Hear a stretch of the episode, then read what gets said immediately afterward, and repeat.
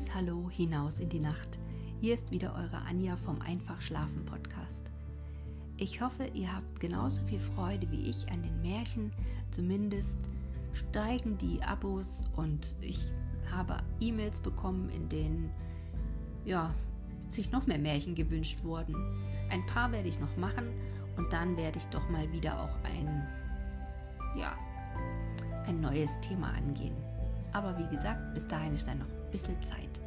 Bei uns schneit es wie verrückt und lädt mich dazu ein, es mir hier gemütlich zu machen, damit auch du dich dann wieder ganz entspannt zurückziehen kannst. Ich wünsche dir ganz viel Spaß bei dem Märchen der fliegende Koffer.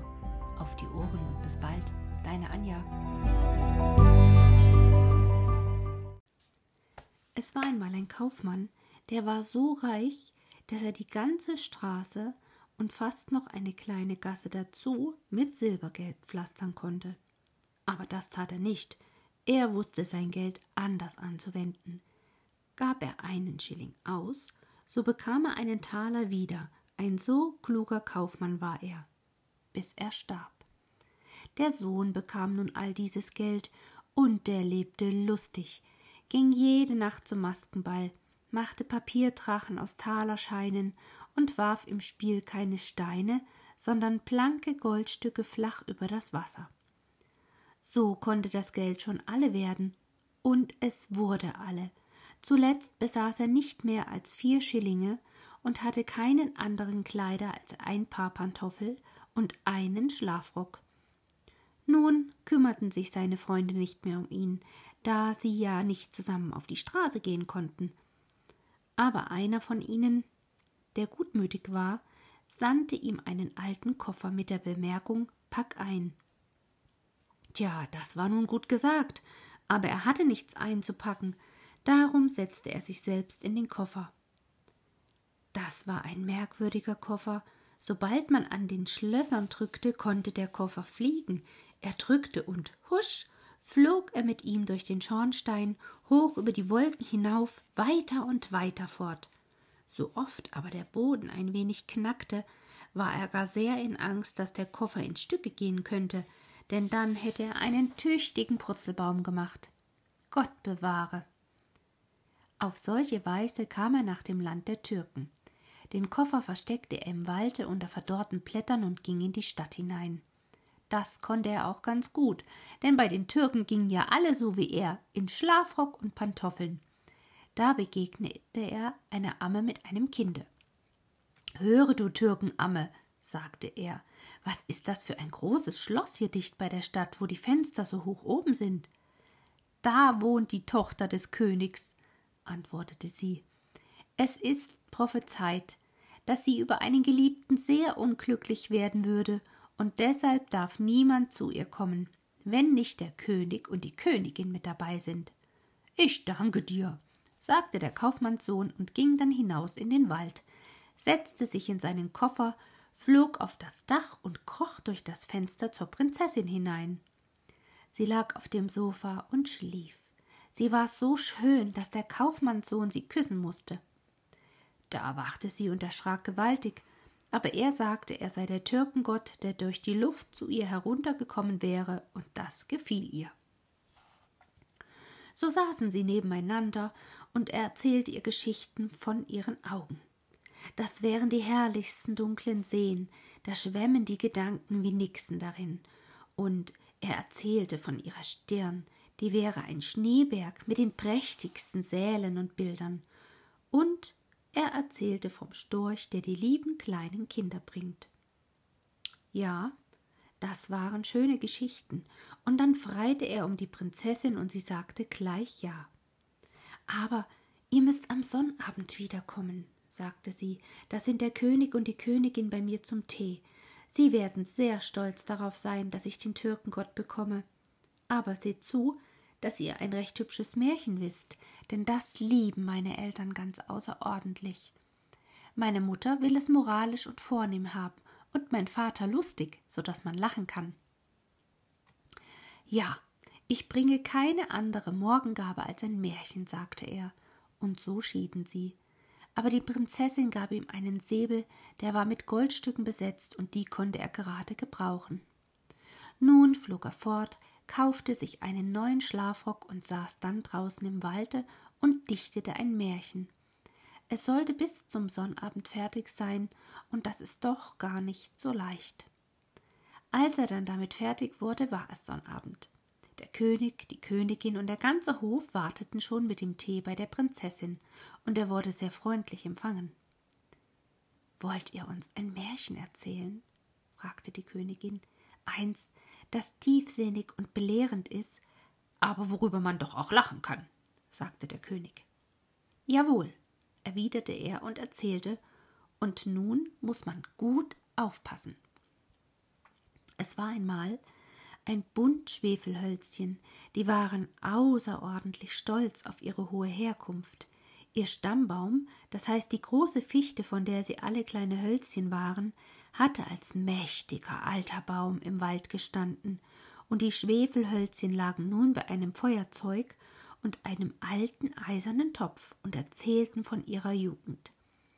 Ja, als wir auf dem grünen Zweig waren, sagten sie, da waren wir wirklich noch auf dem grünen Zweig. Jeden Morgen und jeden Abend gab es Diamantentee. Das war der Tau. Den ganzen Tag hatten wir Sonnenschein, wenn die Sonne schien, und all die kleinen Vögel mussten uns Geschichten erzählen.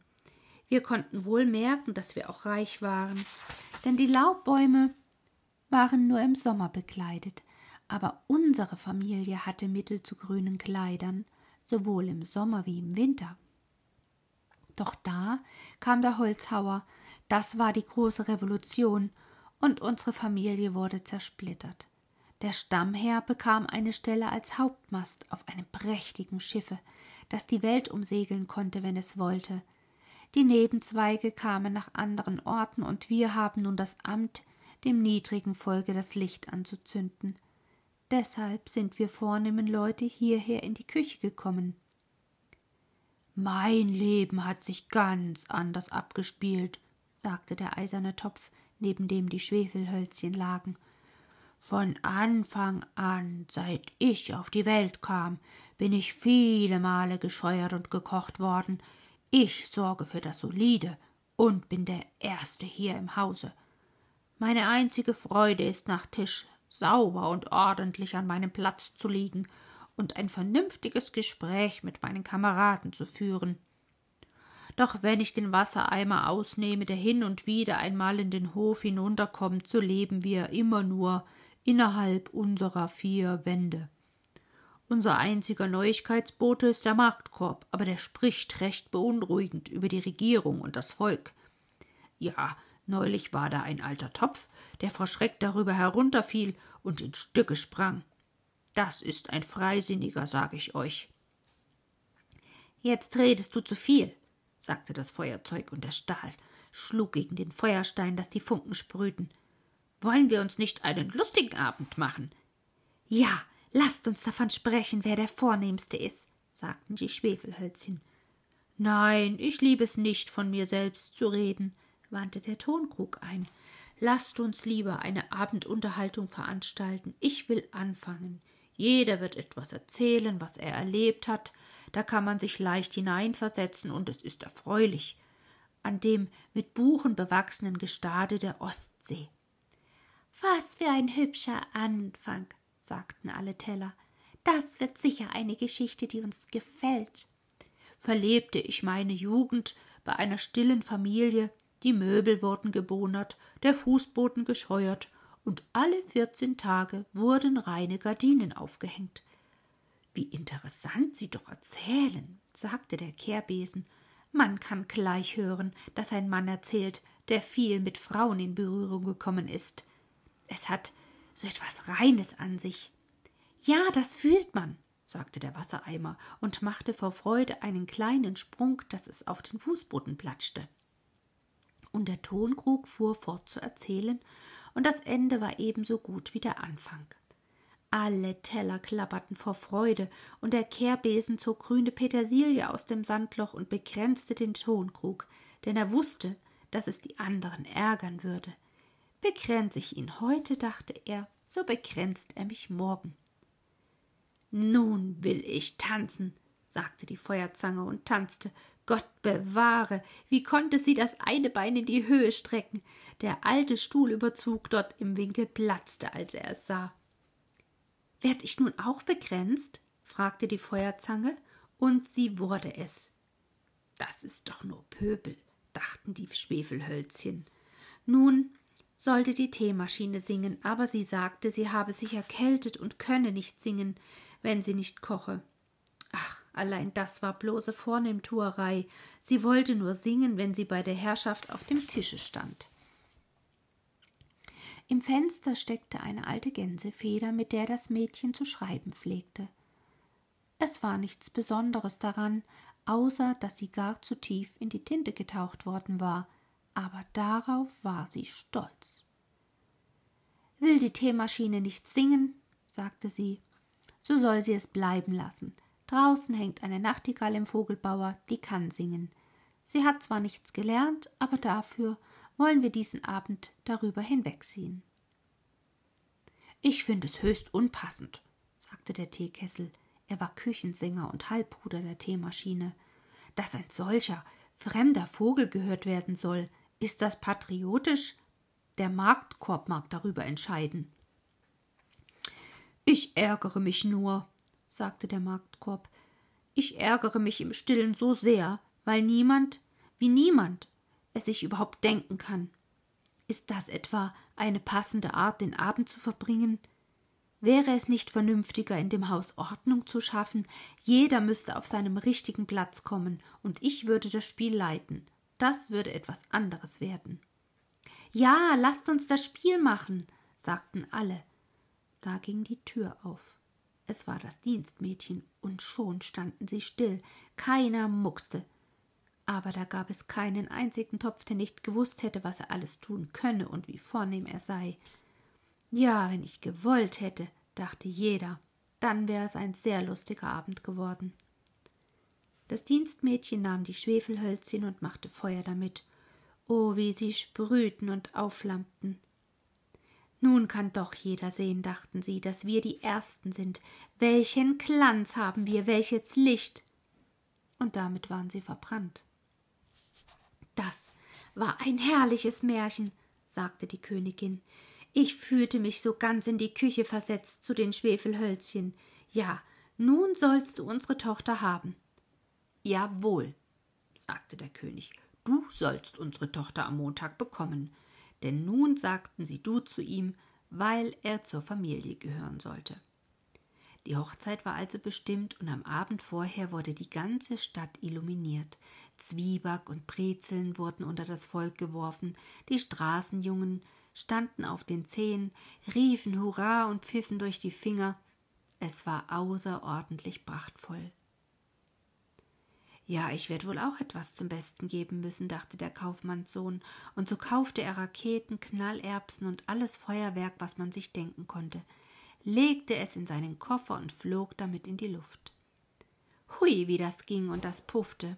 Alle Türken hüpften dabei in die Höhe, dass ihnen die Pantoffeln um die Ohren flogen. Ein solches Feuerwerk hatten sie noch nie gesehen, und nun konnten sie begreifen, dass es der Türkengott selbst war, der die Prinzessin haben sollte. Sobald der Kaufmannssohn mit seinem Koffer wieder herunter in den Wald kam, dachte er, ich will doch in die Stadt gehen, um zu erfahren, wie es ausgesehen hat. Es war ja ganz natürlich, dass er Lust dazu hatte. Nein, was doch die Leute erzählten. Jeder, der danach fragte, hatte es auf seine Weise geschaut, aber schön hatten es alle gefunden. Ich sah den Türkengott selbst, sagte der eine. Er hatte Augen wie glänzende Sterne und einen Bart wie schäumende Wasser. Er flog in einem Feuermantel, die lieblichsten Engelskinder blickten aus den Falten hervor. Ja, das waren herrliche Sachen, die er hörte, und am nächsten Tage sollte er Hochzeit machen. Nun ging er in den Wald zurück, um sich in seinen Koffer zu setzen. Aber wo war der? Der Koffer war verbrannt. Ein Funken des Feuerwerks war zurückgeblieben. Der hatte das Feuer entzündet, und der Koffer lag in Asche. Er konnte nicht mehr fliegen. nicht mehr zu seiner Braut gelangen. Sie stand den ganzen Tag auf dem Dache und wartete. Sie wartet wahrscheinlich immer noch. Er aber wandert in der Welt umher und erzählt Märchen, doch die sind nicht mehr so lustig wie das von den Schwefelhölzchen.